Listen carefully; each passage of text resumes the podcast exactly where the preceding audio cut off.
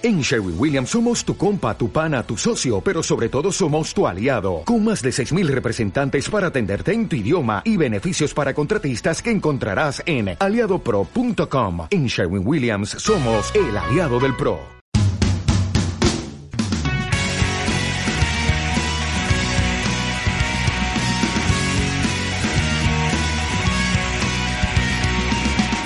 Comienza en Puntal Radio Entropía Cero, el programa más atrevido de la radio en España. Dirige y presenta Merichel Castells.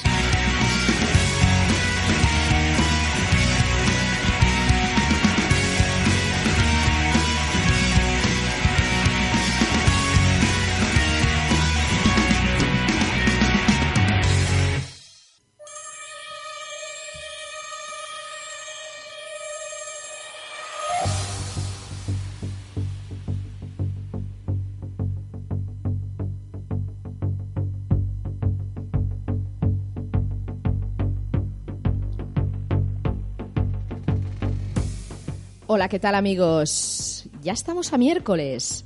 ¿Estáis en Entropía Cero? Bienvenidos.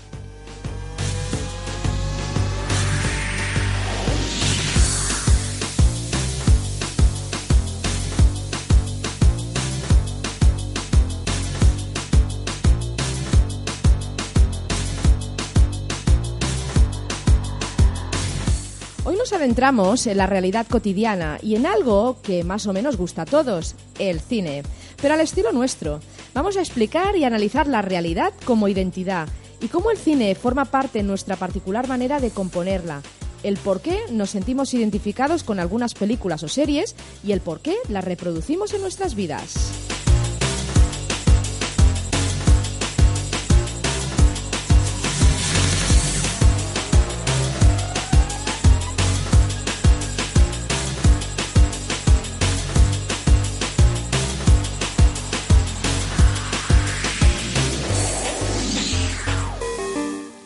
¿La identidad es un asunto que ya existe dentro?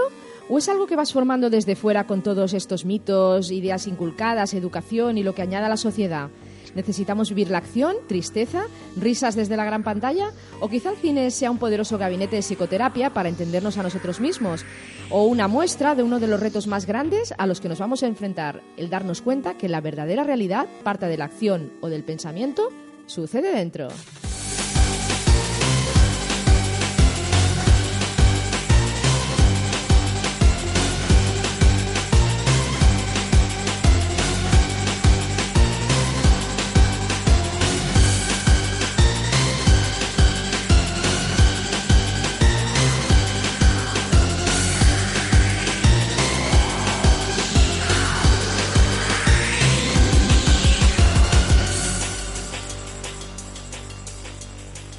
Realidad de cine.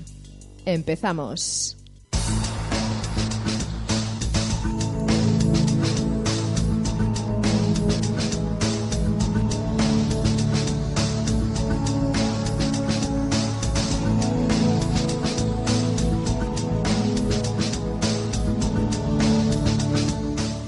Bueno, y hoy tenemos con nosotros, tengo una sorpresa para todos. Luis Jorde, bienvenido. Hola, Meliche. ¿Qué tal? Bueno, Luis, deciros a los que no conocéis, Luis es el que hace nuestro programa de cine en Puntal Radio. Entonces, para mí, ¿cómo, cómo no encontrar un cinéfilo más, más adaptado al tema y además que además locutor también, que está aquí haciendo su programa y nos va a ayudar a entender todos estos asuntos del cine. Porque yo de cine no entiendo mucho, veo películas pues como todo el mundo, pero nada, de, de cinéfila pues no soy, no soy. Entonces yo entiendo más de estas cosas, ya lo sabéis, y Luis nos va a ayudar en este. Yo en este de asunto. cine tampoco entiendo nada, pero yo hago un programa Bueno, de cine que bueno. es de lo que se trata. bueno, eso habría que discutirlo. Madre mía, yo he escuchado alguno y guau. No, yo, la verdad que estoy encantado de estar al otro lado del micro hoy. Estoy mucho más relajado estando aquí como invitado que no ahí donde estás tú ahí dirigiendo el cotarro. Bueno, tiene, tiene su arte también. Los dos puntos de vista hay que vivirlos para entender la, la dinámica de aquí, ¿no? De Punta al Radio. Bueno, pues, a ver, os propongo un tema y es que a ver, la idea, vamos, vamos a ver la influencia del cine, ¿no? Pero sabes que en Entropía Cero siempre partimos de, de, una idea base y que siempre buscamos desarrollo y que ya conocéis un poco nuestros asuntos, ¿no? Y es la idea de que si la identidad, hemos dicho siempre, la identidad es un asunto que viene con nosotros o se forma desde fuera, ¿no? Hay muchas partes que dicen, ¿no? Muchos psicólogos, no, no, la identidad se forma fuera, con la educación, con, eh, con, nuestros padres, con no sé qué, pero bueno, a ver, yo aquí lo pongo en duda, sabéis, sabéis que para mí la identidad siempre se existe ya desde dentro, que nosotros nacemos ya con una identidad y que a partir de aquí mm, o bien hay muchos que se añaden capas como una cebolla y otros como que luego hay que irlas quitando, o bien esas capas son parte de nosotros como que vamos creciendo en lo que nosotros somos, llegando a esa parte creativa que es la que yo siempre digo que es la mente, que es la que continuamos ¿no? a partir de, de lo que ya somos. Entonces, mm, a partir de aquí, mi propuesta es hasta qué punto el cine interfiere en esa identidad que nosotros ya somos y nos la cambia, o bien todo lo contrario, la favorece. A diferencia de la tele, hablaba antes con Luis que, claro, la tele pues está ahí, te, impone ¿no? las cosas si tú la ves o no. Pero el cine escogemos las películas que queremos ver. Entonces, ¿hasta qué punto eso, claro, lo que nosotros somos, digamos, nos favorece y escogemos lo que somos por dentro, o incluso una vez formada esa realidad a veces que somos y a veces que no somos, tenemos que alimentarla con más realidad. Todo esto lo vamos a tocar hoy y por supuesto vamos a ver una parte también de, que está considerada, que yo no sabía nada, ¿no? del tema de la psicología a nivel Sí. de cine. Esto Luis nos, nos lo tiene muy, muy puesto ahí y nada, nos vamos, a, nos vamos a poner en ello. Entonces, bueno, mi propuesta, yo parto de aquí, ¿no? Que Tenemos una identidad, ¿eh? es lo que os decía, ¿no? Que yo ya creo que nacemos con esta identidad y que esta identidad es la que nos digamos nos adentra en la aventura del conocimiento ¿no? que es el entropía cero ya sabéis que yo siempre entro en este tema cómo llegamos a las cosas cómo conocemos y cómo expandimos esta, este conocimiento ¿no? hacia afuera entonces hasta qué punto el cine nos ayuda o no nos ayuda ¿no? porque fijaos una cosa la identidad yo siempre os he dicho y en el, en el programa anterior creo que lo dijimos la identidad individual no está reconocida socialmente estamos más como colectivo y sí que a nivel individual nos vamos teniendo nuestras cosas, pero todavía no hay un reconocimiento de que por uno mismo podamos llegar a la información, podamos llegar al conocimiento. Simplemente es, no, no, tú tienes conocimiento porque tienes una educación, llegas desde fuera porque lees libros, ya, pero por uno mismo uno puede llegar o no puede llegar, ¿no? O sea, es, Está, esto- ma- está mal visto incluso. Sí, a ver, es que primero, claro, está mal visto porque lo han querido introducir así, ¿no? Aquí llegarían los, de lo- los del programa de conspiraciones, dirías, eh, que no es, como-". es verdad, ¿no? Es verdad. Que nos han, nos han metido ahí una de información y nos meten información a nivel de educación, lo que es obligatorio, pues nos han metido información que, que nos ha desviado más y nos ha descristalizado, ¿no? Y esto con el paso de los años, en las generaciones más, más grandes se ve, ¿no? Que están como cristalizadas en una manera de pensar y que no suben. ¿no? Luego veremos incluso dentro del tema Sí. del cine como las personalidades individuales, individualistas han sido siempre castigadas, tanto en cine como en ciencia, como en religión, como en sociología, Sí. como en cualquier parte de, de- de- nuestra realidad Sí, cotidiana. sí. O sea, si eres un pensador, como que. o un, o un visionario, que en el fondo eh, son los que han tirado el mundo Son los que van tirando el mundo, van tirando, y en el fondo han sido como. primero han pasado por la piedra, ¿no? De, Sí. de- de crucificarlos y dejarlos ahí. Vez crucificados, luego ya, si, si conviene, después ya se les reconocerá. Ahí está. Pero quizás eso es lo que les ha hecho fuertes. Sí, la verdad es que a muchos han muerto antes de, Sí, antes de poder suficientemente bueno, luego se convierten en mitos, se hacen películas famosas Sobre ellos. Y que, y que esas películas quedan en la historia como, como mitos. Entonces, bueno, y el- aparte, yo Luis, quería empezar una cosa, que es eh, a preguntarte, el tema de los mitos. Sí. Para mí, los mitos tienen que ir cambiando con la propia manera de ser, con la propia psicología. O sea, los mitos Sí. que hemos tenido, los mitos de, de- de la antigua griega, Sí. Y Roma, esto ya no serían los mitos de, los- de las nuevas generaciones, ¿no? Habría que cambiarlos, estos mitos. Hay que cambiarlos, pero en el fondo yo creo que se, se repiten un poquitín. La base de la mitología, la base, la mitología griega y, romana, más la griega que es más antigua que la romana, yo creo que establece muy bien la base de todos los mitos mm, que son necesarios para, para la realización de la persona y para, y para la realización del intelecto. Yo creo que si luego se van repitiendo, lo vamos adaptando a, a- a las distintas sociedades, pero yo creo que las bases están ahí establecidas. Incluso los mitos del cine, que sí que luego hablamos, empezamos hablando de ellos, Sí. repiten un poquito también todos, todos estas facetas de los, de los mitos clásicos. creo que hay que irlas aumentando. O sea, es que, la, claro, en el fondo tenemos las mismas formas, pero va perdón, la misma esencia, pero va cambiando la forma. Va cambiando la forma. La, base, la base del ser humano, de la humanidad, de, mente está, está establecida desde hace muchísimo tiempo. Y realmente evolucionar, evolucionar, hemos evolucionado muy poco. Vamos dando vueltas sobre lo mismo y vemos como a lo largo de la historia ha habido épocas mucho más avanzadas que ahora. hemos vuelto a la edad de hierro, hemos vuelto, luego hemos tenido, pues eso, la terrible edad media que ha sido de lo más oscuro que hemos vivido en, nuestra. Ahora volvemos en ciertas partes del mundo, pues sí, estamos más o menos avanzados, más o menos solo, y otras están totalmente en la, prehistoria. Pero vamos, realmente hemos avanzado muy poco. Evolución o involución, esto también lo dijimos, ¿eh? Y de hecho, hay un, quiero dedicar un programa a esto, exclusivamente, a analizar los aspectos de la evolución y de la involución, porque cada vez se ven más y de hecho se puede ver dentro del mismo planeta personas que evolucionan y personas que involucionan. Y que es muy fácil. Ahora yo lo veo muy fácil verlo y poderlo describir, por eso lo quiero traer a. Incluso, bueno, ya, ya vamos, te voy a comer un poco el terreno. En cuanto al tema que dices hoy de, lo de, de, la individualidad, de crear la individualidad de cada uno, yo creo que nos pasamos media vida aprendiendo y otra media vida desaprendiendo lo que nos han querido inculcar. Hasta que cuando ya realmente tenemos nuestra identidad de verdad, ya es cuando casi, casi ya nos tenemos que ir de aquí. Y entonces tú crees, por ejemplo, ¿no? en el caso de que nos, vale, nos crean una identidad que no es la nuestra, ¿vale? Y, y, a partir de aquí está, yo le digo descristalización porque es una identidad, algo que queda como cristalizado, hay que romperlo, pero digamos que va antes como que necesitamos alimentar esa identidad para poder entender.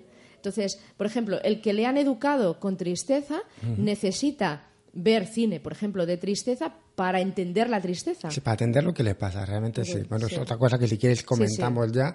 Antes lo estábamos hablando sobre el tema de, qué tipo de, películas más sanas psicológicamente para qué tipo de momento. Por ejemplo, en el tema de una persona pues, a tener una ruptura amorosa, por ejemplo, o una pérdida de un familiar, que todos nos tocará.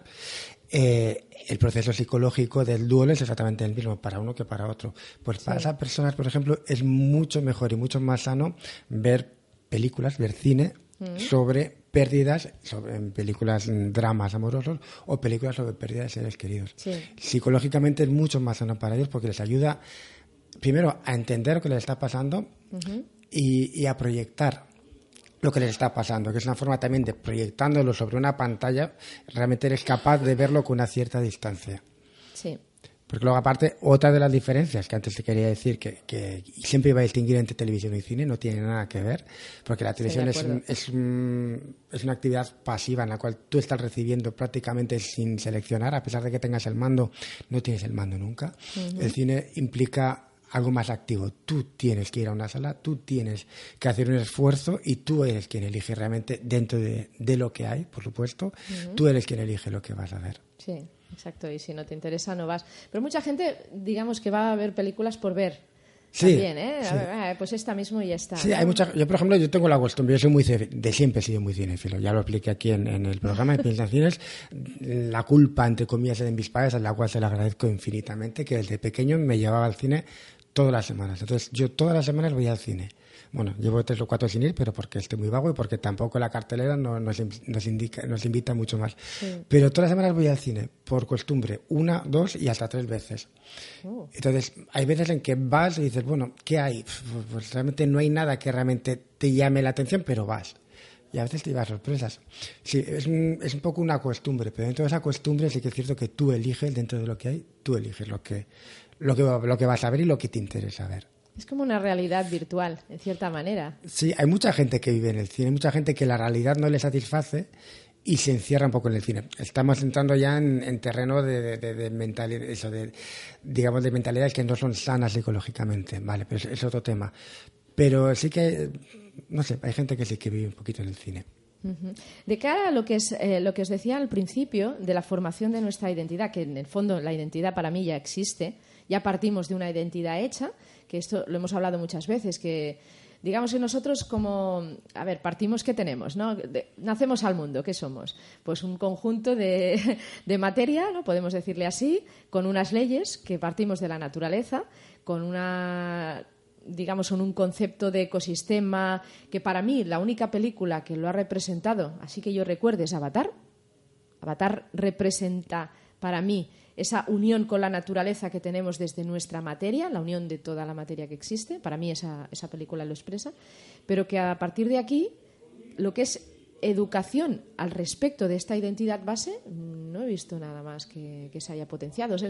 ¿Por qué? Porque, en cierta manera, no interesa que la gente reconozca aquella parte de una identidad, de una semilla. ¿no? Sí, vamos a ver. Em, psicológicamente y filosóficamente y científicamente yo creo que está reconocido que somos tenemos una parte endógena dentro de nuestra identidad que es la carga genética básicamente que es lo que somos y otra parte exógena que es todo lo que nos viene desde el exterior eh, en parte venimos mediatizados por esa parte endógena, por, por, la parte genética.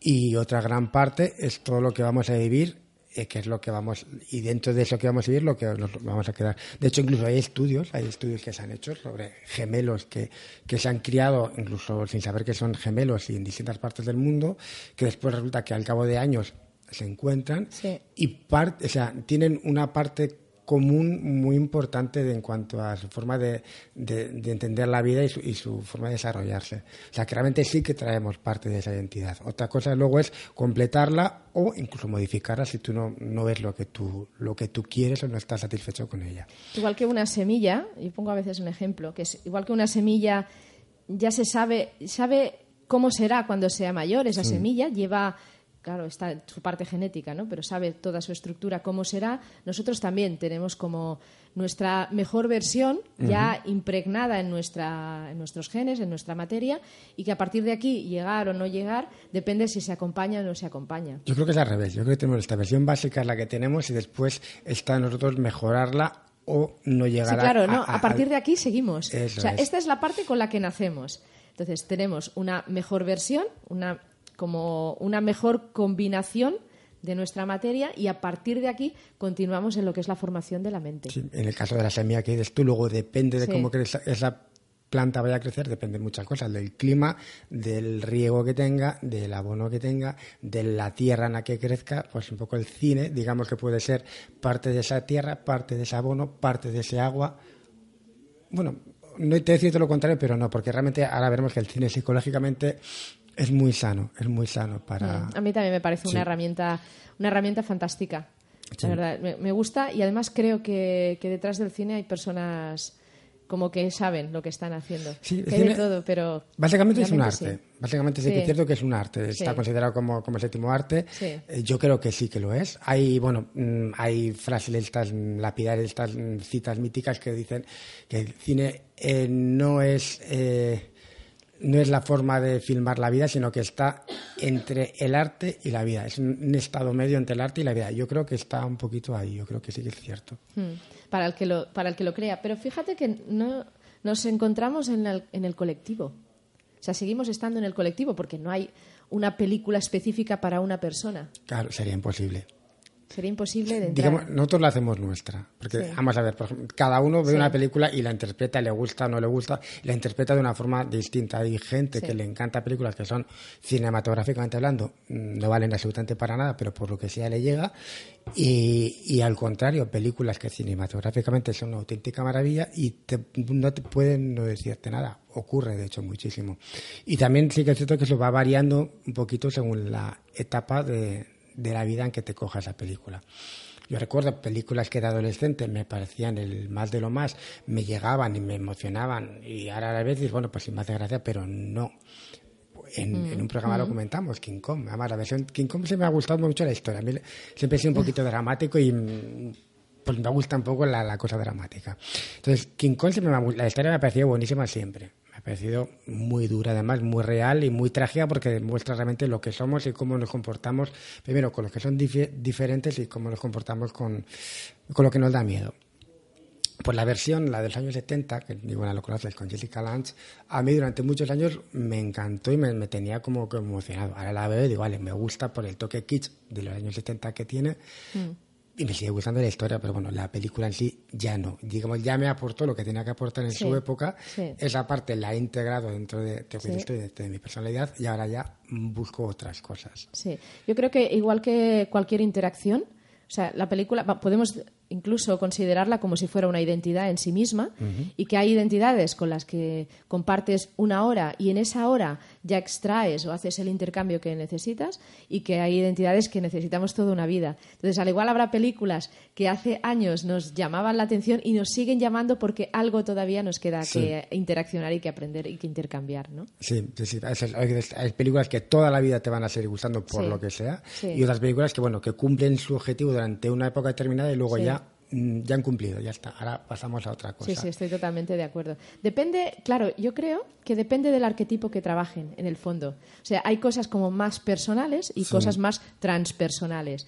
Todo lo que es más transpersonal, más de más lo que son situaciones que se necesitan mucho tiempo para entenderse, necesitamos como más. O sea, esa película siempre va a alargar más. O sea, temas más existenciales. Por ejemplo, el, tema de la muerte, ¿no? Como que necesitamos toda una vida para entenderlo. Pues son las películas que tocan profundamente el tema de la muerte, necesitaremos como mucho tiempo para entenderlas, ¿no? Sí, mm, sí, no, también depende un poquito qué tipo de muerte y cómo toquen la muerte. Si, tocan, si la tocan de manera existencial, los temas existenciales, ¿cuánto tardamos en entenderlos como toda una vida? Sí, por ejemplo, hay una película que yo creo que no la has visto, eh, es la película Dura. Dura es de, de Terence Malick, es, a mí me parece un poeta dentro del cine. Terence Malick es el director de La Delgada Línea Roja, que si no has mm. visto, me parece una auténtica maravilla. Es una película bélica, pero desde un punto de vista absolutamente, como dices tú, personal, eh, mm. centrada en las personas, en cómo viven ellos ese, ese drama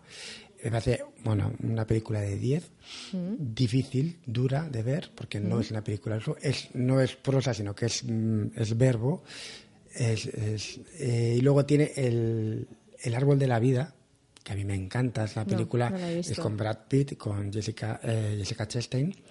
Es una película durísima de ver. La gente salía, o bien salía horrorizada del cine y se iba a mitad de la película, o salíamos encantados, como fue mi caso. Trata el tema de la muerte, trata el tema de la muerte de un hijo, de un hijo pequeño, mm. en, una mm. familia, en una, familia joven y uno de los hermanos. ¿Cómo afecta a esa familia? Mm. Claro, es un tema que casi, hasta el final casi no sabe realmente de lo que te está hablando.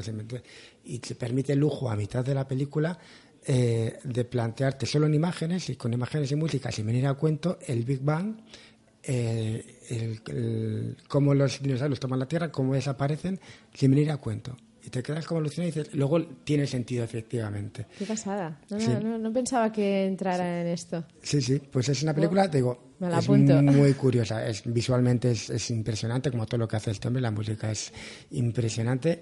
Eh, el trabajo incluso de Brad Pitt como actor es, mm. muy bueno. Pero luego, ¿qué es esto? El tema de la muerte pues está muy bien tocada esta película, el cómo afecta al resto de, la gente, cómo ya no vuelves a ser la misma persona. ¿Por qué? Porque ya te han quitado algo, te han quitado esa parte, una parte de tu vida. Da igual, en este caso es un hijo o un hermano, si es un padre, un abuelo, también te va a afectar de distinta manera, por supuesto. Pero el tema de la muerte es algo, como lo tenemos presente toda la vida, es algo que siempre necesitamos que nos recuerden mm. cómo mm. asumirlo, cómo afrontarlo, mm. y, y, por eso siempre va a estar gente. Cualquier película que trate el tema de la muerte posiblemente siempre nos, nos ayude. Es que se ha considerado siempre un tabú la muerte, y yo creo que necesitamos como entrar más en ello, y es lo que decimos todo lo que son los asuntos más existenciales, más trascendentales, como que requieren más tiempo de entender porque se enfrentan a los prejuicios, a las eh, bueno, a los apegos, todas las cuestiones más. Sí, necesitamos entenderlo como parte, como parte de la vida, lo cual es muy difícil asumir que parte de la vida es el final de la misma. Sí, sí, sí. En cambio, la naturaleza está clarísimo, ¿no? Todo, todo nace y muere y el árbol muere cada temporada cuando se le caen las hojas y vuelve otra vez a renacer. Hay muchas películas, hay mucho cine que se dedica precisamente a esto, a, recordarnos que somos parte de la, como dices tu Avatar, como película en sí es bastante floja, pero sí que trata ese tema de cómo somos parte de la naturaleza, como por mucho que que, nos sintamos por encima de, mm. al fin y al cabo somos parte de esta naturaleza. Para mí es el mensaje de Avatar. El mensaje de Avatar, bueno, a mí me, encantó por esto porque lo muestra muy claro, ¿no? La, unión que tenemos de toda la materia, porque en el fondo somos todo combinado de muchas maneras a lo largo de la historia, pero somos lo mismo. Luego, otra cosa que tiene el cine, que mm, es una de las ventajas que tiene, que puede tratar temas eh, difíciles y temas que todavía no están del todo claros, como es una ficción realmente, puede hacer ficciones sobre esos temas y, darnos hacerlos entender de una manera mucho, mucho más clara. está el tema de la ciencia ficción, por supuesto, que siempre se ha utilizado como, incluso como experimentos, eh, tanto eh, sociológicos como sociales como psicológicos. Eh, te comenté en su día la película Blade Runner, que es película me la recomendó para ver y no la he visto otra película dura pero sí que es cierto que trata un poco ni más ni menos que de nuestra humanidad. Pues eh, eh, yo que sé, por ejemplo, eh, Prometheus, que es, digamos, la, precuela de Alien, que a mí, bueno, mm. es el que el cine de ciencia ficción y de terror me, encanta, pues trata una de las muchas vertientes que hay dentro de, esa pregunta eterna de dónde venimos, mm. que ojalá lo supiéramos, nos gustaría saberlo. Pues una de las teorías en alce, en auge hoy en día, es como que mm, somos parte de un experimento o que provenimos de, de digamos, del espacio exterior, que de alguna forma hemos llegado aquí de otro planeta o de otros planetas. Y te lo planteo de una forma bastante curiosa. Eh, claro, luego, por ejemplo, mm, recuerdo que esa película todo el mundo queda como decepcionado porque no te da la solución, pero claro, vamos a ver, si ni la ciencia, ni la filosofía, ni la religión ha podido darte todavía la respuesta, una película no esperes que te lo haga, pero sí te plantea unas preguntas, que al fin y al cabo lo que nos, lo que nos interesa el cine, que nos haga plantearnos preguntas.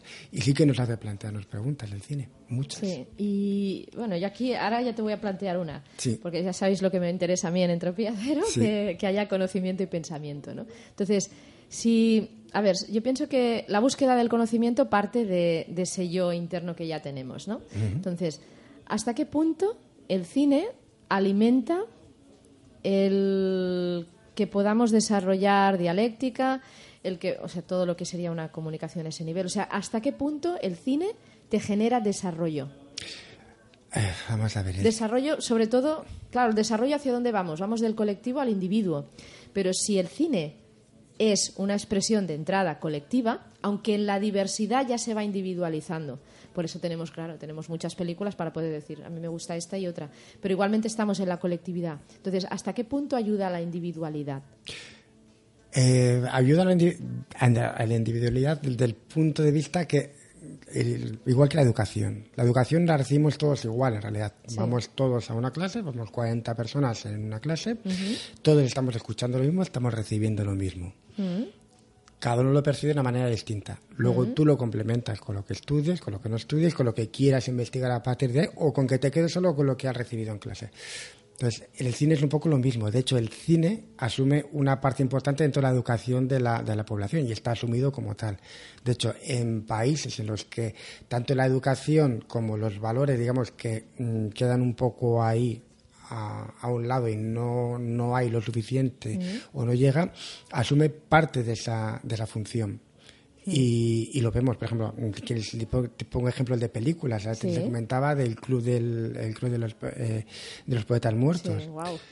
Claro, es una película que, ¿eh? sí, que en principio no pensaban ni que iba a llegar a los jóvenes. Pues fue una auténtica revolución en los jóvenes. ¿Por qué? Porque necesitaban un cambio en, en el sistema educativo. Entonces, cada uno lo asumió a su manera, pero lo asumió.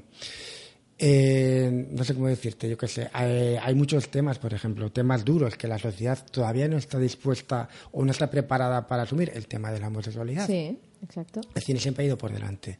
Mm. Y de hecho nos ha ayudado muchísimo a, normalizar y a asumir eh, el tema de la homosexualidad dentro de la sociedad. Eh, temas como, por ejemplo, la disgregación de la familia, que vivimos en con un modelo unifamiliar, un modelo de familia único prácticamente, que por ejemplo Estados Unidos se empeñan en, querer inculcarnos cuando realmente la realidad es distinta. Entonces el cine sí que es cierto que nos quiere, nos está educando como que la familia es la base de la sociedad, evidentemente, pero que hay muchas formas de familia. Ahí tenemos, incluso hay películas totalmente mm, destructoras con, el tema de la familia tradicional, como puede ser La Naranja Mecánica, o como puede ser, por ejemplo, Instinto Básico, que es una película así muy de, consumo fácil, o como puede ser eh, eh, Los Puentes de Madison, por ejemplo. Una forma de cómo entender cómo una señora madura puede enamorarse de otra persona hay muchas, muchas formas. El tema de la eutanasia, por ejemplo, un tema durísimo, un tema que todavía no estamos preparados para, para, asumir del todo. Pues hay una película, Million Dollar Baby, de Clint Eastwood, que no sé si la has visto. No. Durísima, como todo lo que hace Clint Eastwood, y me parece una forma genial y, directísima de tratar el, tema de la eutanasia, que, que todos lo entendemos. Luego tú asumes con tus valores si eso va contigo o no va contigo, pero de momento ya te han planteado delante algo que, que te, hace, te hace eso, hacerte preguntas. En España tenemos otro ejemplo, Mar Adentro. Otra forma de afrontar No la, he visto, pero como si la hubiera visto. Sí. sí. Entonces, sí. Entonces, luego, es que es el problema del cine, es como la educación. Tú la coges y dentro de ella haces lo que quieres con ella, pero está ahí y sí que te va a ayudar a formar, te va a ayudar a formar tu, tu personalidad, por supuesto. Fíjate, la diferencia que hay con la educación eh, que yo es lo que planteo como, como, cambio en la educación y lo dije en su momento. En la educación tú te sientas y recibes unos datos y te obligan a aprenderte unos datos de memoria. En cambio, el cine tú escoges. Hmm. Igual que por Internet, tú puedes recibir muchos datos y te dejas. O sea, es el, el estado receptivo o estás en estado de buscar, eres tú el que busca. Entonces, en este, en el cine, para mí mm, es más el buscar, porque eres tú el que vas, es, está entrado como ocio, con lo cual disfrutas y te introduces tú porque quieres individualmente. La mayoría de los alumnos en clase se desconectan porque es aburridísimo todo el sistema educativo. En cambio, el cine vas buscando. Entonces, en este buscar y no sentarte a recibir, ya es un, punto de desarrollo de la individualidad. es algo activo, es lo que te decía antes. Es, algo activo, es algo que tú tienes, un esfuerzo que tú tienes que hacer. Sí, sí, y lo haces con gusto porque está dentro de tu ocio. Es más, y escoges. Tú vas a, vas a recibir ocio, no vas a recibir educación, pero recibes mucho más. ¿Por qué? Porque además luego, si quieres, hablamos de los beneficios psicológicos de cine. Hay muchísimos, bueno, muchísimos. Estoy de acuerdo, ¿eh? Pero, por ejemplo, sobre todo el tema de los adolescentes, que es mm, hmm. cuando estamos formando nuestra individualidad, cuando estamos formando nuestra personalidad cuando más bombardeo recibimos del exterior y cuando estamos más dispuestos a recibir y asumirlo todo. Entonces, mm, los adolescentes van al cine. Luego, aparte, el cerebro no está formado del todo, no tiene todos los filtros que tenemos una vez que ya está completamente desarrollado. Entonces, el cine entra mm, a través de los sentimientos directamente, no hay ningún filtro entonces, por eso nos llega tanto, porque llega mm. directamente a través de los sentimientos. Entonces, lo asumes como parte de esa, de esa parte emocional de tu vida. Entonces, te llega, te llega directamente, no hay, no hay ningún filtro. Luego, el filtro tú eres quien va quien, lo va poniendo. Pero, por ejemplo, los adolescentes, y muchos adultos, pero más adolescentes, llegan a asumir como, como mm, cosas, como experiencias vividas lo que han vivido en el cine. Mm. Entonces, eso les ayuda en cierta forma, a formar esa personalidad y también porque proyectan su vida en, la pantalla. Al tiempo que están viendo, están proyectando, están analizando su propia vida sin darse cuenta y sus propios problemas. Y por eso, por eso es tan importante, digamos, en, en, la adolescencia. Ojo, es una parte educativa muy sana, ¿eh? porque realmente no hay prácticamente ningún Mm, ningún efecto secundario del cine. No, no, no, no, no, va, no va a perjudicarte en nada lo que vas a ver en una película. Por mucho que insistan, por mucho que haya asociaciones mm, con el tema de la moral, es que no, no, no, no. El cine no, no, te va, no te va a llevar por caminos por los que tú no quieras ir. ¿Quién nació antes, la peli o la vida? No, hombre, evidentemente la vida. Ya. el cine pretende, ya te pretende reflejar la vida, pero siempre, como decía antes, está a medio camino. Pretende filmarla, pero no, está a medio camino. No es la vida, pero tampoco es una ficción, está un poquito a medias. Es un instrumento que nos ponen ahí. Para lo, has dicho muy claro, ¿eh? yo, no, yo lo dudaría. ¿eh? O sea, a ver, a ver no, no lo dudo, ¿eh? me refiero. Están las dos. Yo creo que se van persiguiendo, como el correcaminos al coyote y el coyote al correcaminos. Es un poco, primero nace la vida, a partir de aquí la vida puede llegar la peli para crear más vida o vida que no es o vida que sí que es y luego a partir de aquí generamos más peli para poder entender todo eso que se ha generado. O sea, por ejemplo, los conflictos de la adolescencia mm, realmente pueden venir por algo interno ajeno a la información que nos viene de fuera o viene o vienen para poder entender la información que previamente nos ha venido de fuera. Cuidado, ¿eh? Con esto. No, no, es que, claro, yo me planteo estas cosas. Vamos a ver, en cuanto al otro, te digo, el cine nació, cuando nació el cine, lo primero que se filmó siempre mm, han sido eh, escenas de la vida. La llegada del tren a, una estación, la salida de una fábrica, es lo primero que se filmó.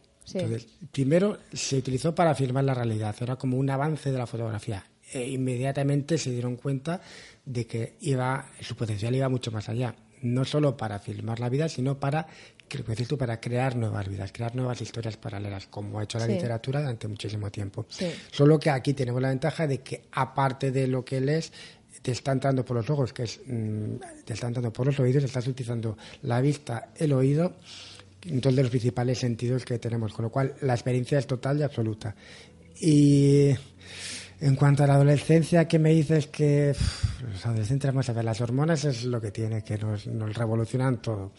Y el cerebro, cuando se está formando, es aquello es una explosión de, conexiones de, neuronas. Entonces, te digo, al principio lo asimilas todo, intentas encajarlo todo, que es un poco el problema de la adolescencia, y después ya vas eliminando y vas filtrando. Pero yo creo que en ese momento todo lo que te viene, todo lo que te viene de fuera, mm. lo, lo, interiorizas. Después ya te quedas con lo que sea, pero de momento lo interiorizas. Vale, pero piensa que, por ejemplo, aquí lo podríamos ver o responder a esta pregunta viendo las cosas nuevas. Nos llegan informaciones completamente nuevas. Por ejemplo, Matrix fue una revolución por esto. Total, absoluta todos, wow, ¿no? Como, como que nadie, o pocos, se habían planteado este asunto, al menos de manera colectiva. Claro, sin embargo, ves, fíjate, lo que te decía antes, el cine va muy por delante de las cosas que la sociedad todavía no está preparada para asumir. Esa, esa mm, teoría de Matrix, por ejemplo, existe desde hace muchísimo tiempo. La ciencia ficción lo ha desarrollado. La, la ciencia ficción buena, y olvídate que en cine ciencia ficción buena es muy poca. La buena, la de la literatura, la, la clásica, ha tocado ese tema durante mucho tiempo. Y es una de las, digamos, de las vertientes de las más que de la psicología de la filosofía incluso de la religión mm. tiende a lo que nos cuenta Matrix a que digamos mm, todo eso que las religiones interpretan como el más allá como llámalo como tú quieras ahora tenemos un, instrumento que es el, mundo virtual y de hecho hay, hay ya estudios y hay avances para poder transferir eh, la mente, cuando lleguemos a ver lo que es la mente, poderla transferir a una máquina y que todo sea eterna. Entonces, Matrix nos cuenta eso, de una forma mm. muy entretenida y visualmente, mm. además, muy rompedora. Mm. Además, antes comentaba, dirigida por los hermanos Wachowski, que ahora uno de ellos es hermana, y son unos directores, me parece, muy avanzados en cuanto a, los planteamientos que se quieren hacer y, tocan temas de los que te gustan a ti. Siempre tocan temas controvertidos sobre sobre la humanidad, sobre, sobre quiénes somos y, sobre hacia dónde vamos. Bueno, es que es lo que, lo que necesitamos a partir de aquí. Sí. Entender, entender quién somos nos ubica y nos permite tomar mejores decisiones y movernos. Entonces, tenemos que entender todos estos asuntos, que vienen, muchas veces vienen por la edad, pero también por las necesidades. No sé, que, suceda una guerra en un asunto, en un, en un país. Mm. Ostras, pues se habla de todo esto y que suceda, sucedan cosas exteriormente y que el cine las pueda explicar y analizar, pues igual que hacemos en un programa de radio y analizamos cosas, pues en el cine también analizan todos estos mitos, porque vienen con la necesidad. Pero que estoy de acuerdo contigo, se adelanta mucho, sí. Sí, sí, vamos, te permite, te permite jugar con teorías, te permite incluso es exactamente jugar, vamos a llamarlo jugar, o sea, con cosas que están en cienes que no se saben, mm, darles un poco de realidad al meterlos dentro de una, de una historia con un comienzo y un final eh, que nos permite vivirlo como una experiencia, te permite a ti mismo también el analizarlo de esa otra forma distinta, no como una sola teoría, sino como y si fuese así. Entonces mm. te permite mm. eso, asumirlo y, y verlo de otra manera totalmente distinta. ¿Hasta qué punto crees que está creando el futuro? Eh, no, no, no creo que esté creando el futuro. No. Vamos a ver, eh, eh, repito, yo creo que el cine es como la educación. contribuye, contribuye a lo que somos como sociedad, es también reflejo de lo que somos como sociedad y todo eso siempre contribuye a crear un futuro. Pero yo creo que no tiene tanto poder como para, como, para decir vamos a crear un futuro. Yo creo que, por ejemplo, antes me, planteabas el tema de la manipulación del, mm. cine. Mm. Eh, yo creo que tampoco es un instrumento tan manipulador como dijimos como es la televisión, que siempre ha sido un instrumento de poder en manos de los poderes fácticos, pues siempre se, pelean por ello. El cine va más allá, el cine es un negocio, el cine es arte, eh, hay intereses creados, pero exactamente como somos nosotros quienes elegimos al final, eh, yo creo que lo tienen mucho más difícil por, por ese camino. Vale, pero yo ahora, yo sabes que pregunto las cosas, no te digo porque sí, ahora te voy a entrar en otra pregunta. O sea, la idea, ¿no? O sea, lo que es la idea, una idea. Una idea puede cambiar el mundo. Puede condicionar porque eh, hay la tendencia a hacerla un dogma y a partir de aquí es considerarla como realidad y como, como que tiene que ser eso y no hay un planteamiento diferente. Por ejemplo, se está introduciendo mucho la idea de las máquinas con, por ejemplo, el futuro. No, no, las máquinas están por encima, las máquinas siempre van a poder hacer más de lo que hace el hombre, porque, porque a nivel físico una máquina tiene más fuerza que nosotros en principio, ¿vale? Entonces, como más que esto no está muy contemplado, sí que está contemplada una psicología, sí que se habla del alma y se hablan estas cosas, pero no hay una descripción exacta ni un eh, digamos, un reconocimiento de estas cuestiones. O sea, lo que más se conoce y lo que más se sabe de ello es a nivel físico, entonces la máquina está por encima. Esta idea que se introduce a nivel social mm, puede condicionar, mi, punto de vista, ¿eh? puede condicionar a que la dirección de la evolución vaya hacia convertirnos en máquinas, por ejemplo, para hacernos más fuertes, porque en el fondo estamos queremos ir hacia la identidad como fuerza, como seguridad en uno mismo, como poder, etcétera. Entonces es fusionarnos con las máquinas porque entonces tendremos un cerebro más potente, porque tal, en base a unas ideas que para mí son completamente erróneas, porque considero que la mejor máquina es el ser humano y el mejor el, el, cerebro es la el mejor ordenador que existe. ¿Vale? Entonces, por muchos motivos, pero que ahora no tocamos, ¿no? Pero la idea es esta, ¿no? Entonces, esa, la máquina está por encima, es una idea que se introduce a nivel social, se hacen muchas películas futuristas, la gente tira hacia las máquinas. Entonces, ¿esto puede condicionar un futuro? Yo creo que no. Primero, antes de nada, nadie diseña mejor que la naturaleza. Eso para empezar. Estoy de acuerdo. Eso para empezar. ya lo sabes que sí.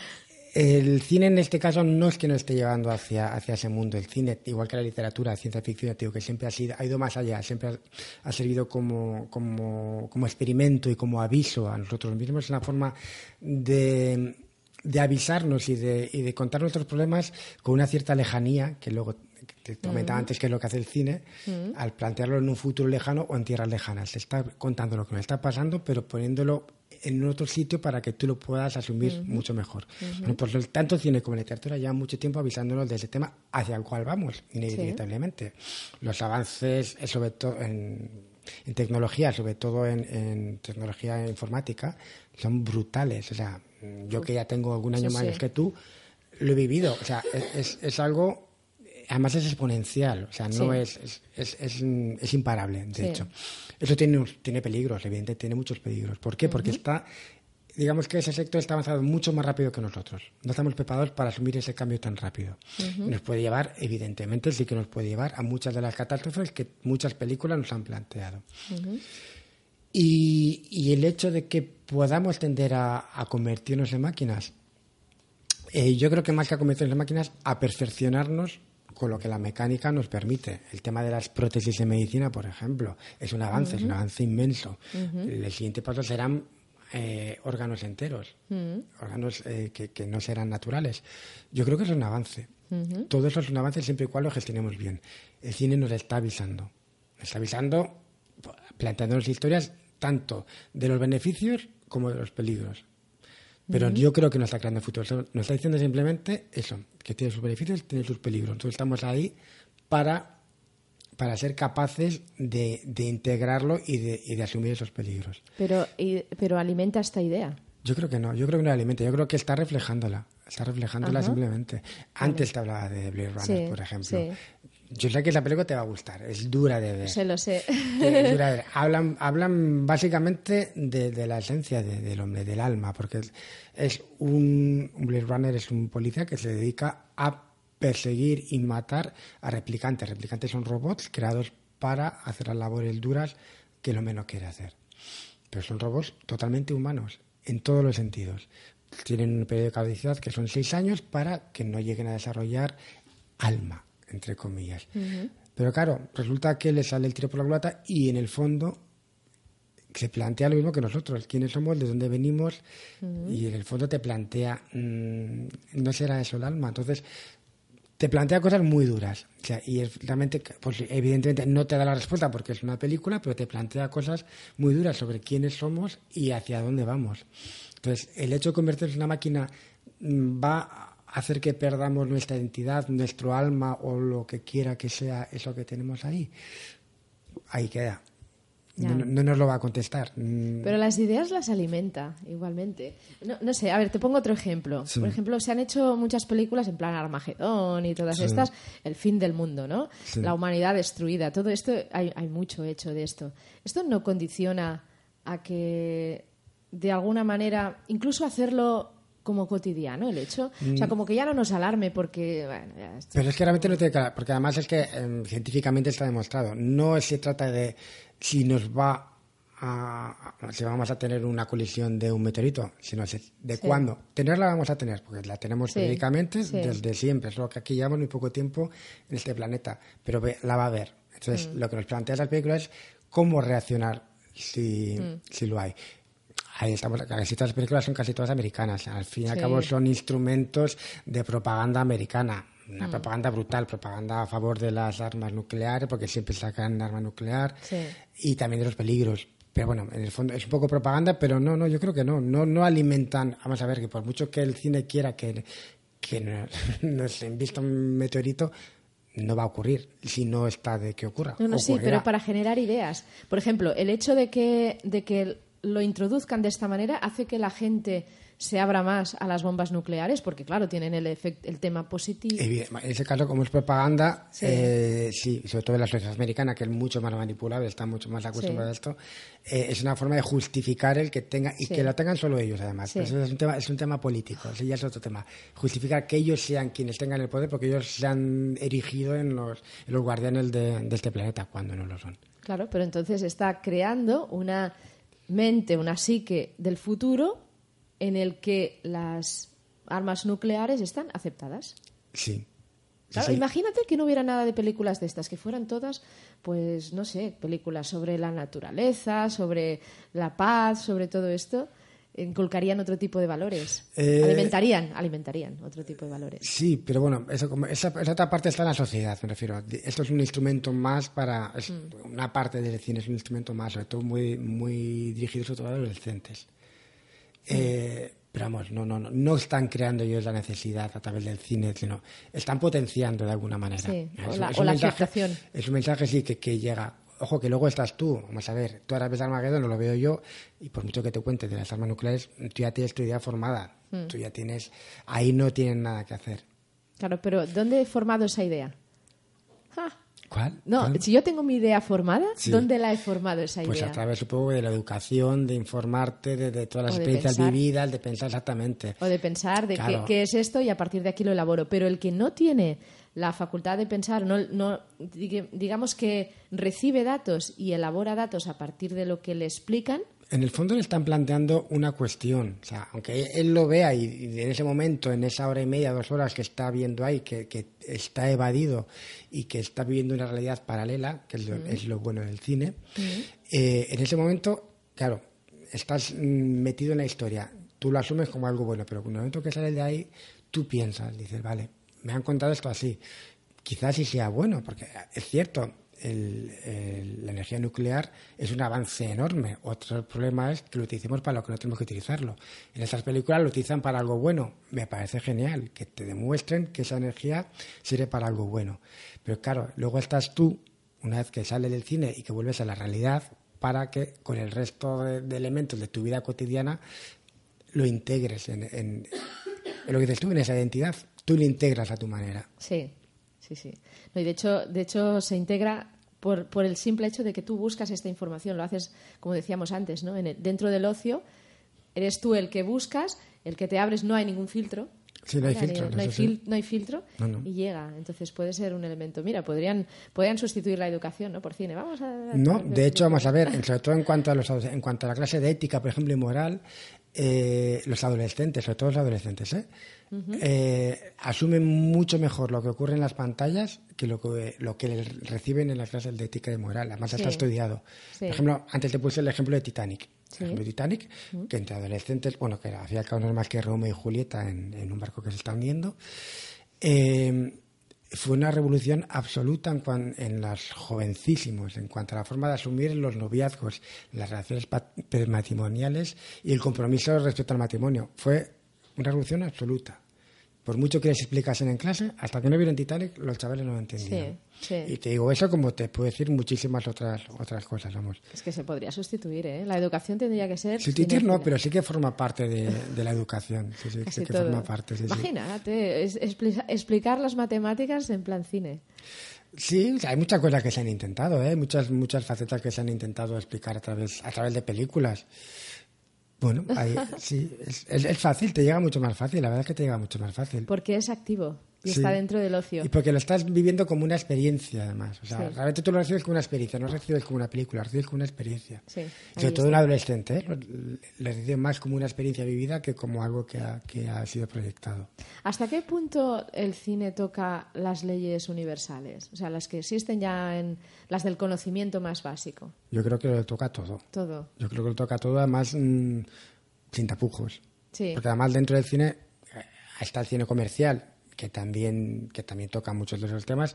Está el cine de autor y están auténticos genios dentro del cine que, han podido evadirse del control de las grandes productoras y, ellos tienen el control de su carrera y, te pueden contar realmente lo que te quieren contar. Como te contaba el caso de Terence Malik de antes. Es un señor que ha hecho poquísimas películas, eh, pero hace lo que le da la gana. Luego, algunas salen un truño, pero otras te cuentan lo que realmente le da la gana. Por ejemplo, a mí mi director favorito, ya siempre lo he dicho, es Tim Burton. Me parece un auténtico genio, porque es, un, genio. es un artista, sobre todo es un artista. Este sí que las he visto casi sí, todas. cuenta lo que le da la gana, hace lo que le da la gana, tiene su propio universo y te está contando, pues eso, yo qué sé, Eduardo Manos Tijeras, por ejemplo. Una pasada. Que es Frankenstein, es una historia de Frankenstein, que la historia universal lo mismo, mm. de cómo mm, a lo diferente le tenemos miedo, entonces como lo tenemos miedo, lo eliminamos. Mm. Que es, es, algo que llevamos viviendo desde el principio de los tiempos y que seguirá siendo así, porque por mucho que tal no vamos a aprender. ¿Son más emocionales o más mentales en general las, las películas? En la forma de... No, son más emocionales. Son mucho más emocionales. que ahora, por ejemplo, decías Eduardo Manos Tijeras y me viene en mente, o sea, lo de, lo de excluir a lo que vemos diferente, pero no explican por qué. Porque nos da miedo, nos da miedo. Sí, sí, pero, por, pero ¿por qué? Es por, por, un tema emocional, porque realmente, es, o sea, el filtro por el cual ponemos esa o vemos esa diferencia es emotiva. Sí, por ejemplo, en Eduardo Manos Tijeras explica muy bien el por qué quieren acabar con ello. Porque entra un elemento totalmente diferente, nuevo, incluso eh, en este caso es un elemento em, inocente, totalmente inocente. No, está, no está mediatizado por nada de este mundo.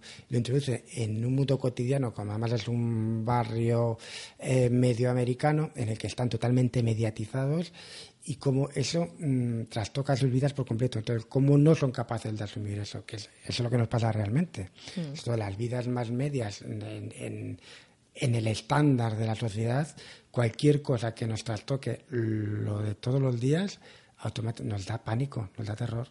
Porque la familiaridad, es, o sea, ponemos el filtro de la familiaridad en lo emocional. O sea, lo que nos es familiar, lo que estamos acostumbrados a ver, lo que conocemos, lo aceptamos. Y lo que es extraño lo, rehusamos. Pero eso es el filtro emocional. Por eso, quizá eh, tendríamos que empezar a pensar en películas más mentales, porque la, la evolución, digamos, si nosotros estamos evolucionando y necesitamos desarrollar más mente, necesitaríamos películas más mentales, más filosóficas. Hay muchas, ¿eh? Me parece que hay muchísimas. Pero más que, más que no ese alimento emocional. Sí, lo que pasa es que el cine, aparte de todo, es un negocio. Y como quienes más van al cine de siempre, y sobre todo ahora son los adolescentes, nuestros adolescentes de ahora sí que es cierto... Mm, va a quedar fatal, va a quedar como muy de señor mayor, lo que estoy diciendo. Pero han recibido una educación totalmente distinta a la nuestra, una educación en la que se les ha dado todo hecho, se les ha dado todo, lo tienen todo al alcance de la mano, menos, como en este caso, un futuro. Eh, pero vamos, no tienen más que pedir y lo tienen todo, pero no tienen un futuro, o sea, entonces le están dando un cine de consumo, pero de consumo mm, que ya está masticado y digerido incluso, y no tienen que plantearse muchas cosas luego cambiarán hacia otras cosas. Todos hemos vivido por esa, por esa etapa. Pero sí que el cine de adolescentes ahora mismo es muy básico, es muy, muy básico. Pero sigue habiendo otro cine, un cine adulto, que muchos adolescentes también llegan a él, en el cual tocan absolutamente todos los temas, absolutamente todos. Y, y lo seguirá viendo siempre, ¿eh? bueno, los mitos, lo que decías al principio, siguen estando con otra forma, pero seguimos teniendo los mismos mitos que necesita, porque necesitamos entenderlos porque son asuntos de gran tiempo, de mucho sí, tiempo. porque los mitos son la forma de proyectar realmente todos nuestros miedos o nuestras aspiraciones. Entonces los mitos van a mm. estar siempre, cambiarán de forma, ya te digo, por mm. ejemplo, el, mito erótico de toda la vida, Marilyn Monroe. Después de los 80 fue Kim Basinger, pero sigue siendo Marilyn Monroe. Eh, después de Scarlett Johansson, eh, bueno, ha habido muchas otras, pero está Marilyn Monroe. ¿Por qué? Porque en el fondo te lo comentaba otro día, es un mito que sirve para todos. Sirve tanto para para las feministas que, que, mm. luchan por un modelo de mujer eh, independiente y hecha a sí misma, que es lo que era Malin, pero también para Isma feminista sirve como modelo de todo lo contrario, de lo que no quieren que sea, como para, para el hombre como mujer objeto, cuando no. O sea, sirven para todo, porque la asumes tú como. Porque, realmente era un poquito todo. Era un personaje mm. que creó ella o que le mm. crearon y sirve un poquito para todo. Pero ese mito se va sustituyendo por otros. Igual no uno que, englobe a todos, pero sí hay muchos distintos mitos. Porque es algo largo que se tiene que entender, ¿no? Dicen que las mujeres somos más complicadas. Sí, son más complicadas. Necesitamos entendernos, entendernos más. Vamos a dedicar un programa a la mujer. Los hombres somos muy básicos, las mujeres es mucho más complicadas. Pero, pero hay un sentido del porqué. Entonces, quizá por eso existen estos mitos para poder entenderlos a lo largo del tiempo con todas las manifestaciones que son las formas que adopten en un momento concreto y que, y que necesitamos porque, claro, es algo, largo. Hay cuatro datos, si quieres, sobre, la, influencia que tiene el cine ya ah, no solo en, en, nuestra, forma de, de, crear nuestra interioridad, nuestra, nuestra personalidad, sino en, en los hábitos, en los hábitos cotidianos. ¿Eh? Por ejemplo, mm, Amadeus, ¿se ha visto Amadeus? Sí que parece una, ¿eh? magnífica película sobre es una ficción sobre Mozart. Se habla bastante de su vida pero es un poco bastante ficcionada. Bueno pues eh, Mozart se convirtió durante unos cuantos años en, en, el número uno de ventas en todo el mundo de, de CDs y la forma de, de, percibir el personaje de Mozart eh, cambió por completo. Se convirtió en, en un mito en un mito de, de la cultura de, todos los chavales. mucho más atrás, por ejemplo, Clark Gable en, en sí. de la Noche salió en una película sin camiseta, camiseta que llevan ropa interior los americanos siempre. Pues cayeron en picado las ventas de, camisetas de ropa interior desde que salió. Después, años después, Marlon Brando sale en otra película, La Ley del Deseo, con camiseta nada más. Se dispararon las ventas de camisetas en, todo el mundo. O sea, la cazadora, la cazadora como, como prenda de vestir de los adolescentes, fue James Dean quien la impuso porque James Dean se convirtió en un mito de la rebeldía adolescente, porque fue el papel que, que hizo en, en, dos o tres películas que hizo nada más, y porque era su forma de ser. Pues el resto de la, de la juventud asumió la cazadora, que era una prenda que se utiliza para cazar, como, como parte de su indumentaria, como parte de esa rebeldía. Asumimos, asumimos cosas que el cine nos impone. Interesante esto, ¿eh? Porque en el fondo lo que están es introduciendo una idea que esa idea ya existe, porque la cazadora no tiene. O sea, la, cazadora existe como idea, pero se ha manifestado en diferentes épocas en una manera concreta, ¿no? Tiene como una forma diferente. Entonces, introdujeron una idea nueva de expresar la cazadora, ¿no? Bueno, también la gente. La Rebeca, la Rebeca, por ejemplo, la Rebeca, la, típica chaqueta de punto, que se llama Rebeca, se llama Rebeca por la película Rebeca, precisamente. Porque diseñaron ese, ese tipo de prenda Mm, se hizo muy famosa, la, la bautizaron como Rebeca. Es más importante el cine de lo que creía, ¿eh? Es lo importante, ¿no? Además, a ver, el cine está en nuestras vidas. Está, está ahí. Está de siempre. Y Antiguamente, cuando no había acceso a Internet o cuando no existían todas las plataformas que tenemos ahora, era el cine cine, que es una experiencia totalmente diferente. ¿eh? Es una experiencia realmente pura de, ver una película y totalmente diferente. No tiene nada que ver una película, verla en una sala de cine o verla, aunque la veas en tu casa en un Blu-ray con una calidad estupenda. Es totalmente distinta.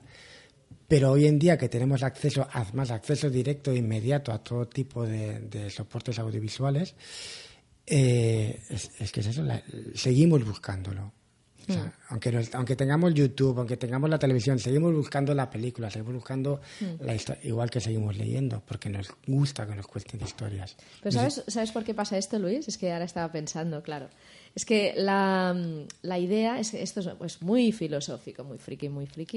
Pero, no, no, pero sí, pero es la manera de entrarlo, ¿no? O sea, en el fondo eh, ahora os parecerá que cambio de tema, pero no cambio de tema. ¿eh? Acordaros, los que os acordáis del mito de las cavernas de Platón, ¿vale? El, mundo de las ideas. Entonces, mm, él decía que existía, bueno, yo además, además esto también lo he visto y, otros filósofos también han hablado, eh, y yo lo he dicho muchas veces en programas, ¿no? Que existe, imaginaros, existe un mundo con todas las posibilidades de combinaciones de la materia que pueden existir, que existen como posibilidad. Imaginaos un mundo. Y este mundo, Platón le llamaba el mundo de las ideas. Entonces, todas las ideas que puedan existir, que son combinaciones de la materia como posibilidad, están como ideas. La manera de manifestar más cercanamente estas ideas es con imágenes. Entonces, claro, volvemos a lo mismo. Aparece una imagen en el cine, James Dean con su cazadora, y entonces a partir de aquí, ¡guau! Esta idea nos llega, nos llega toda la materia. Pero en el fondo, ¿dónde se ha sacado esta imagen? De este mundo de las ideas. Y que van apareciendo, pues en función a que, a que poco a poco podamos asumirlas. Es como, bueno, quizá la imagen de Doraemon, ¿no? El gato parlante, ¿no? El gato que habla, igual en un futuro los gatos hablen. Entonces empezamos ya teniendo esta idea y no nos es algo impactante.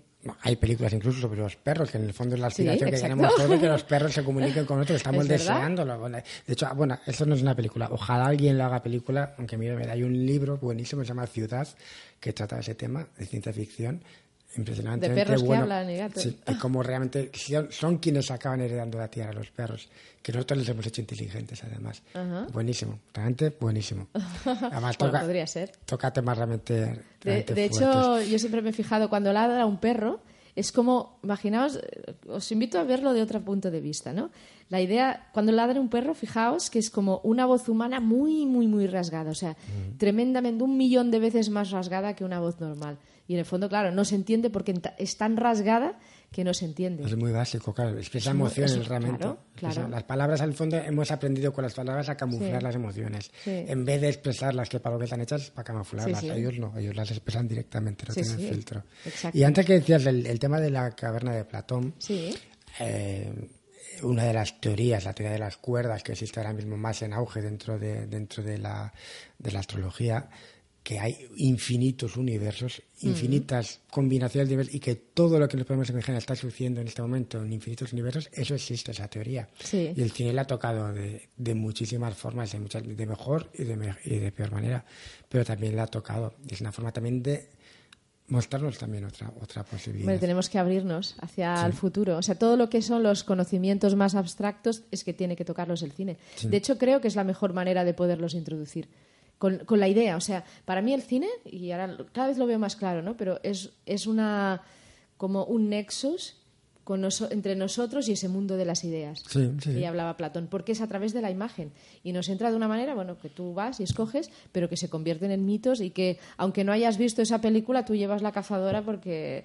Es lo que te, lo que te decía antes, está medio camino entre la vida y el arte. Está, es un terreno intermedio ahí en el cual nos sirve. Sí, sí, bueno, el arte es hacérnoslo llegar la manera que tenemos de hacernoslo llegar. Pero de todas maneras, Luis, ¿nos quedaríamos en el colectivo? ¿O hasta qué punto se puede individualizar el cine? Pero yo creo que ahí eso es cosa nuestra.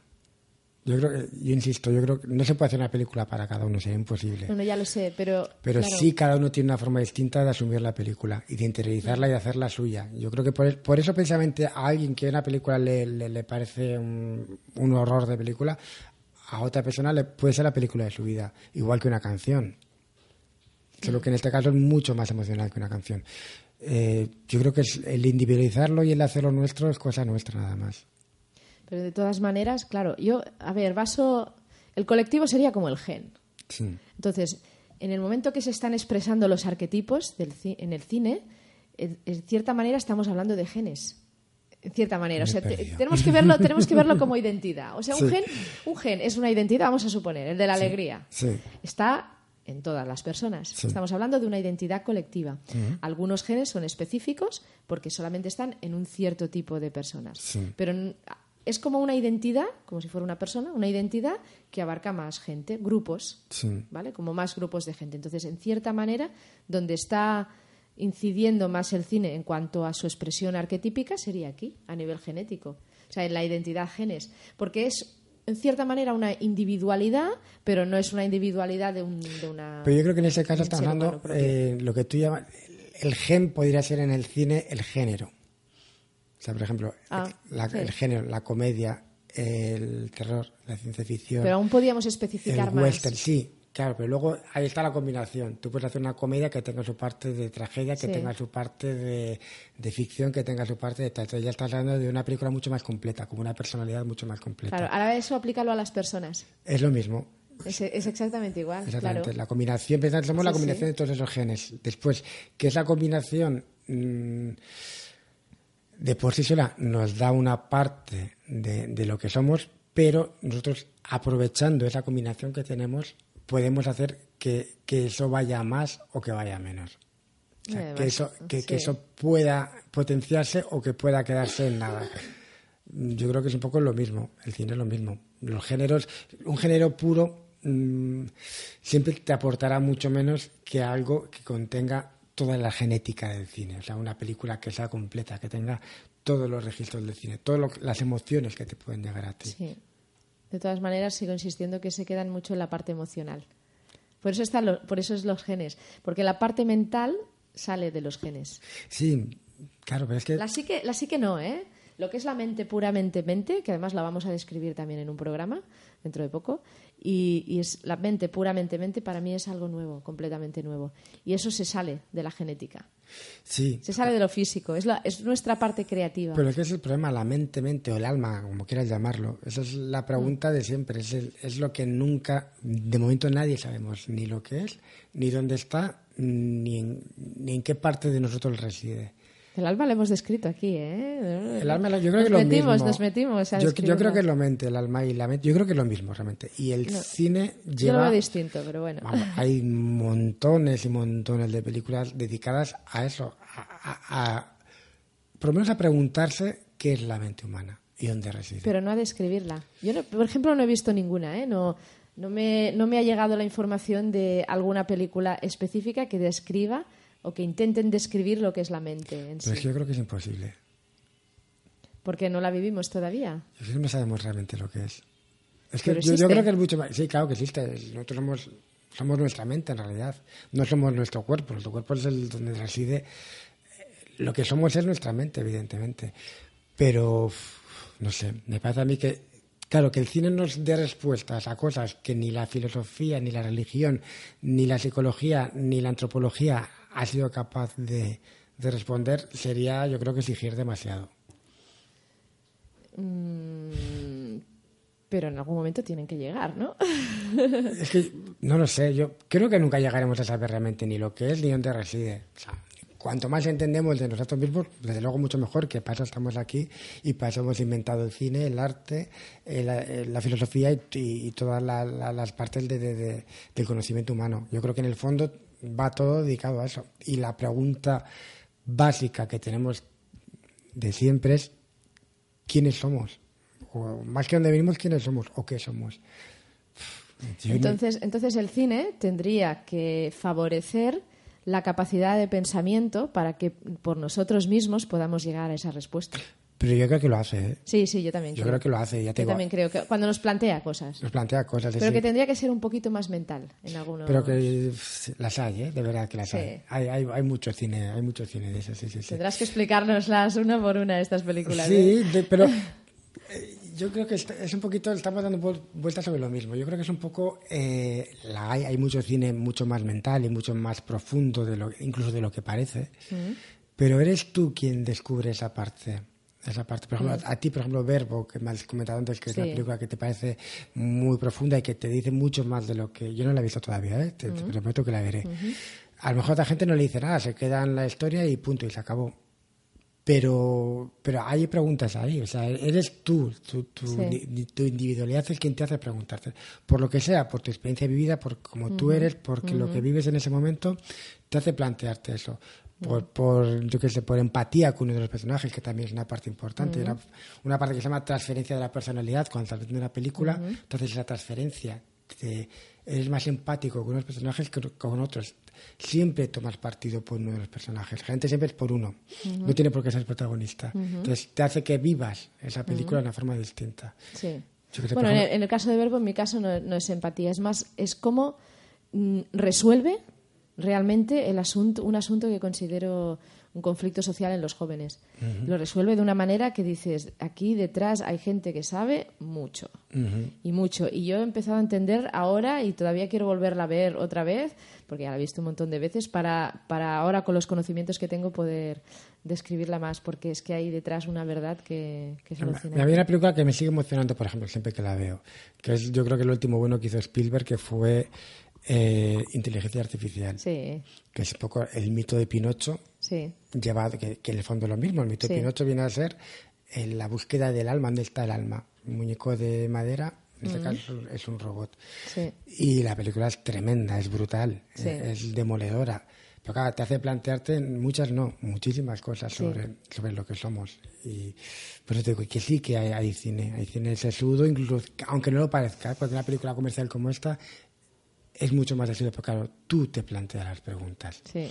Fíjate, la sociedad japonesa, por ejemplo, que entran mucho en el manga y hay películas que, sobre todo lo que es el tema de la inteligencia artificial, pero más entrando, fusionando, como son ellos ya del país, ya es así, la parte filosófica con la parte más futurista porque es su, su arquetipo.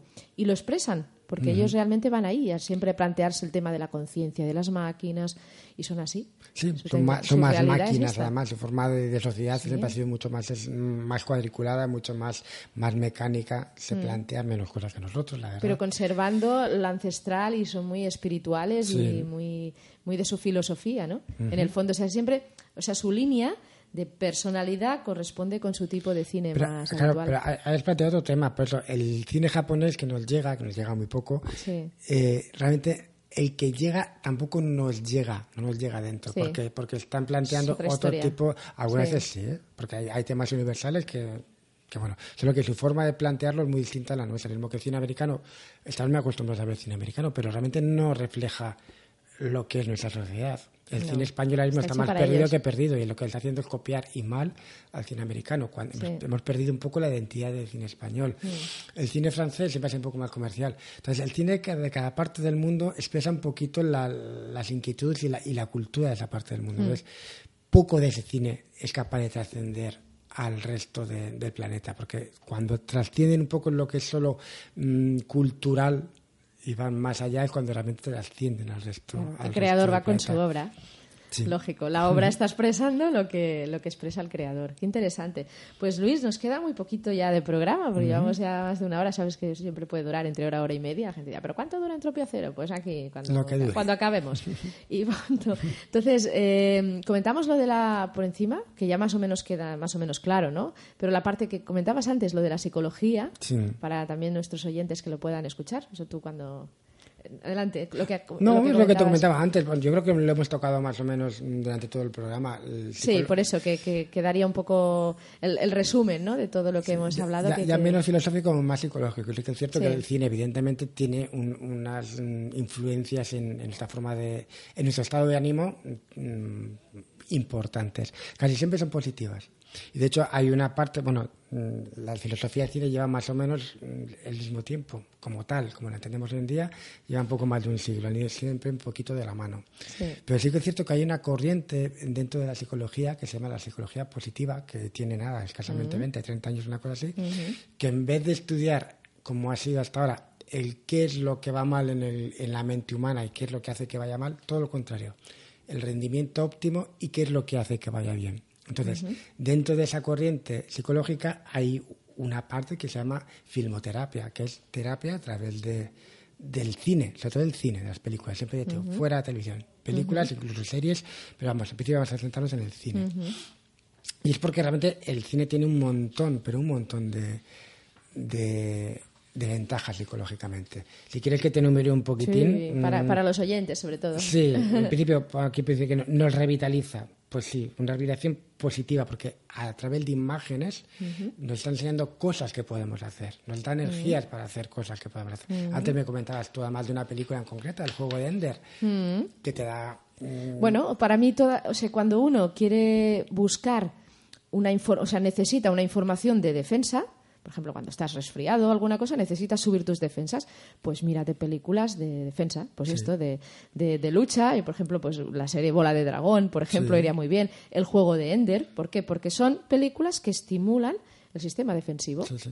Y es así, realmente es así. Y además es que ya no entramos en que la película sea buena o sea mala, ¿no? no, no, Es que a ti te sirva o que no te sirva. Es que tú estás ahí en una vivencia de defensa. De defensa, de ataque, de fortaleza y, estás durante una hora, hora o dos horas viviendo esto, vivenciando esto. Exactamente, lo que te decía antes, porque realmente entra a través del sentimiento, no de la vista solo. Después, nos exponen estos miedos, que eso es buenísimo. Realmente estamos proyectando, estamos viendo en la pantalla nuestros propios miedos, nuestras sensaciones, las, proyectamos en lo que estamos viendo. Sucede, tú estás viendo una película, yo qué sé, pues que tienes miedo, yo qué sé, que, que, una ocupación nazi, por ejemplo, mm, mm. que se te mete una, como una día, la del Suite francés, y se te mete un nazi a vivir en casa pues bueno, tú lo puedes proyectar de otra manera. Estás viviendo un miedo a, otra cosa, lo estás viendo en la pantalla. Estás enfrentándote a tu miedo realmente. La forma de verlo delante. Eso es bueno también. Hay que enfrentarse a los miedos, pues es una forma buenísima de hacerlo. También nos ayuda a enfocar nuestros problemas. Es un poquito lo mismo. Cuando tú ves a un personaje que tiene tus mismos problemas, estás, yo que en situación, estás en el paro, por ejemplo, que por desgracia es uno de los principales males de este país. Esto no lo tocan mucho, ¿eh? sí, sí lo tocan, sí lo tocan. ¿Sí, en el cine? pues no lo he visto. Estás viendo un personaje que está viviendo esa situación, en el fondo mm, enfocas, te ayuda a enfocar un poquitín. Ves cómo lo resuelve, entonces también te ayuda de, una forma. Eh, la catarsis, la catarsis que es proyectar nuestros miedos, nuestras furias, nuestro tal, en un personaje externo, eh, que se le decía Aristóteles ya, pues eso es el cine, la catarsis pura, pura y absoluta.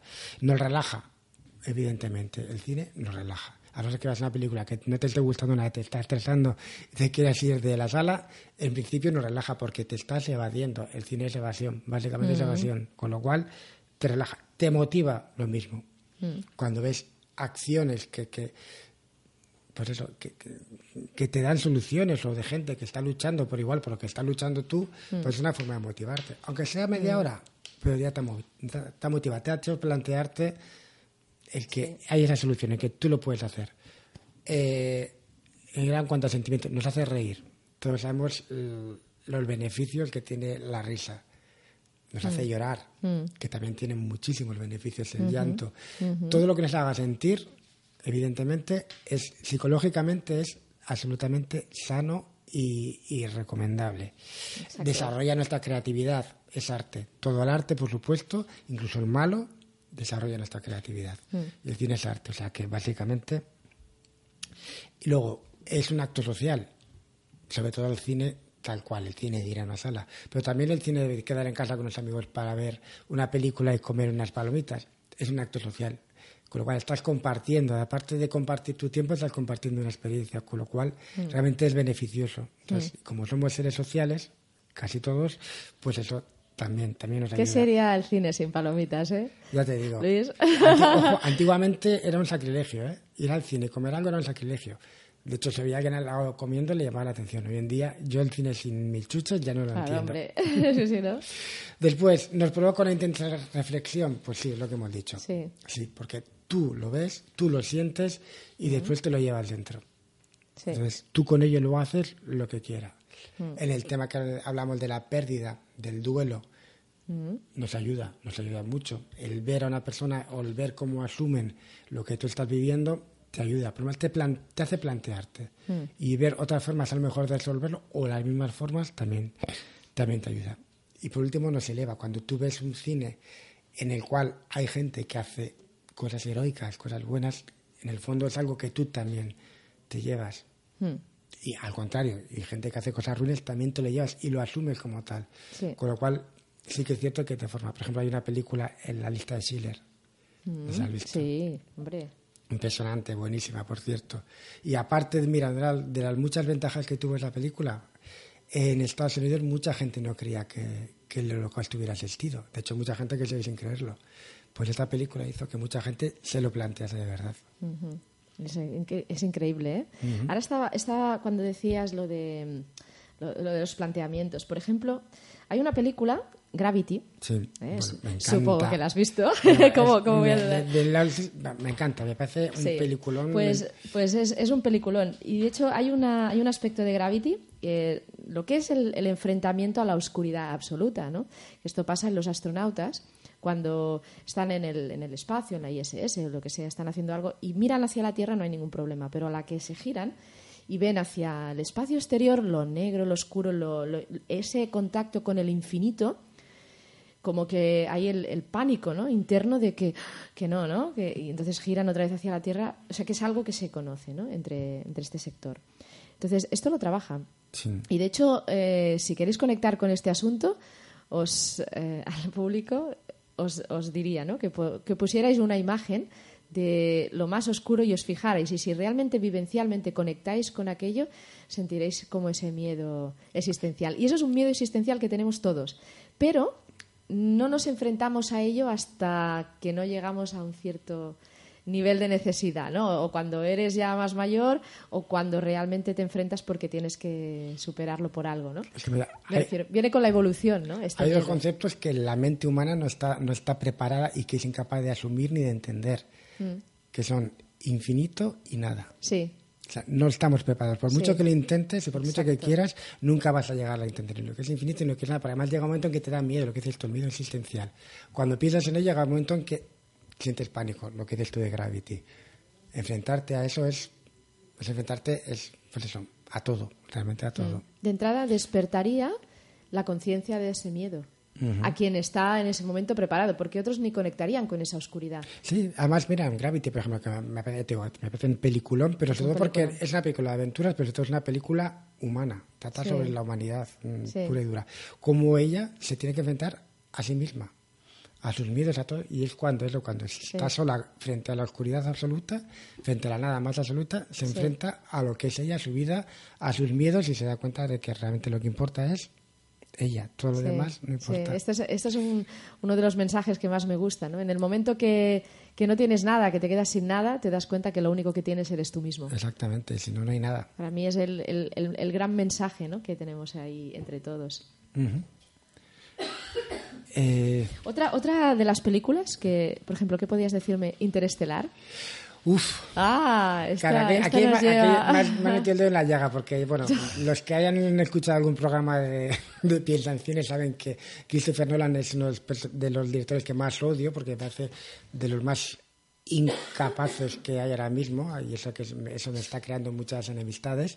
Me parece un, un ser absolutamente egocéntrico y, y sobrevalorado, sobre todo por sí mismo. Entonces, Gravity es una película, este, perdona, Interestelar, que me encantaría que me gustase. De hecho, la tengo, tengo la edición extendida, tengo todos los extras, la he visto ya tres veces intentando que me guste. Y Gravity es media buena película. Hay media película que el relleno absoluto insoportable y hay parte de esa película que es buena. Pero eh, el tema que toca, que es el tema de los universos paralelos, las teorías de las cuerdas y demás, no me gusta cómo lo toca. Además es una teoría muy concreta dentro de las que hay hoy en día. Él la, él la plantea como que es la, la predominante, no es cierto, es una teoría muy, muy marginal dentro de, de, este- de- de estas teorías que hay hoy en día. Y no, no- digo, no me gusta ni cómo lo toca ni cómo lo resuelve, eh, me, gustaría que me gustase. Bueno, aquí, claro, aquí supongo que tú como cinéfilo pones el filtro, ¿no? O sea, pongo una el parte... filtro, sí, pongo el filtro y todo. Cuando me están tomando el pelo, cuando me- es como una Sí. campaña electoral que, que, Sí, que ahora por sí, desgracia estamos allá. Cuando me están contando lo que yo sé que no es, mm, me revelo. Entonces hace que no lo disfrute. Entonces tengo que bajar ese filtro, que ya lo he intentado, Mm, lo he intentado contra el pico de Nolan y con Interestelar lo he hecho. ¿eh? Y si bajo ese filtro y paso de lo que es meramente cinematográfico, digo, hay media película que sí me gusta. Sí. Pero creo que el tema que plantea tan profundo, ni lo plantea bien, desde luego no es la que mejor lo plantea de, Mm. Sí. de todas, ni con mucho, y se queda muy en la superficie. Ahora, sí que tiene una cosa esa película, la música es absolutamente magnífica, que, es de Hans Zimmer, que no sé si la... Mm. Sí, sí, sí, sí. Es absolutamente, es lo mejor de la película, de hecho, la película se salva por la música. De hecho, hay otra película que, el otro día me comentaban, yo la he visto, pero no recuerdo el título, que las plantas se rebelan contra el ser humano, entonces segregan una sustancia que mata, mata a la sí, humanidad. Ese es el Día de los Trífidos, creo que es. No, no, no me suena este nombre. Ah, pues Se rebelan, segregan una sustancia, entonces mueren, muere la gente.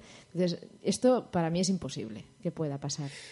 Entonces la gente como que, guau, ¿no? Las plantas se pueden rebelar contra nosotros. Yo creo que es imposible. Por la conciencia de ecosistema. Pero nos viene muy bien como planteamiento. El hecho es, nos hace preguntarnos Sí, qué estamos claro. haciendo con la naturaleza. Y si la naturaleza, porque vamos a ver, somos una hormiguita entre la naturaleza, no somos, no somos nada. O sea, somos super, un ecosistema muy frágil. Cualquier cosa nos puede, nos puede hacer desaparecer como especie, como desaparecen muchas otras. Entonces, me parece muy bien que nos haga plantearte eso. Yo pondría más una idea que la veo más, más factible, que es la- una explosión solar de estas potentes que se quedara la Tierra. Eh, Es otra de las cosas que va de, hecho, de de hecho va a ocurrir. Por eso el tema Sí, de Interestelar sí. y, bueno, en, la- en el cine del de los años 50 sobre todo, llevan tocando ese tema de buscar nuevos, nuevos sitios donde vivir, porque es que si no, la humanidad, suponiendo que lleguemos a tanto, eh, la humanidad en la Tierra mm, tiene los, los días contados.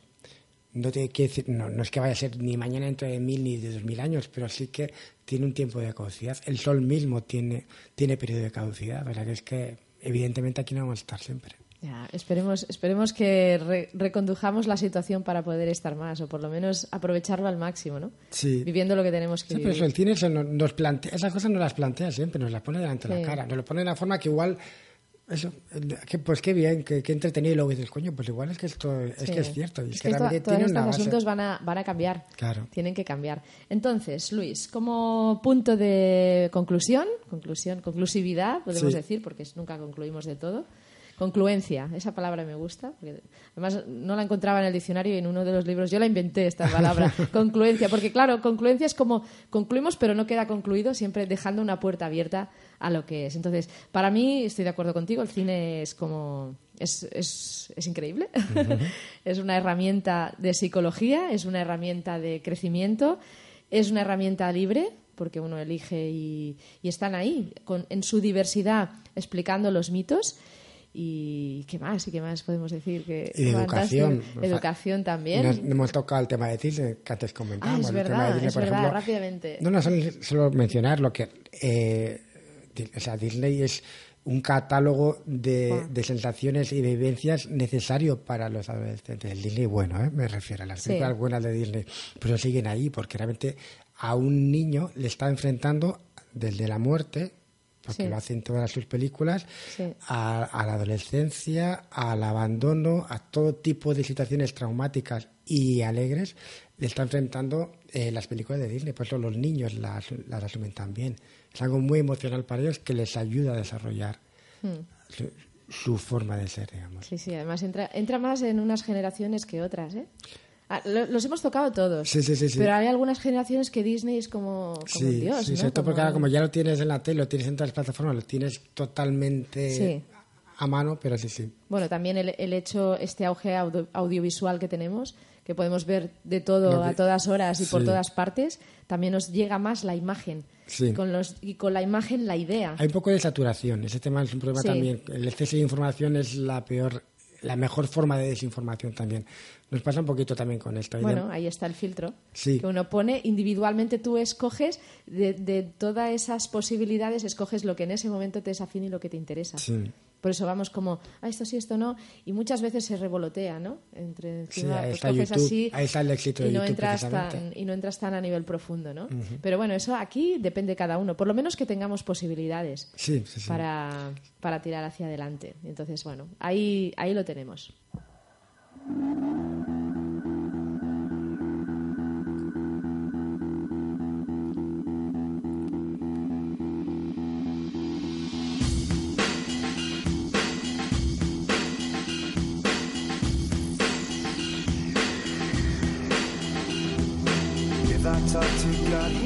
Bueno, nos despedimos, Luis.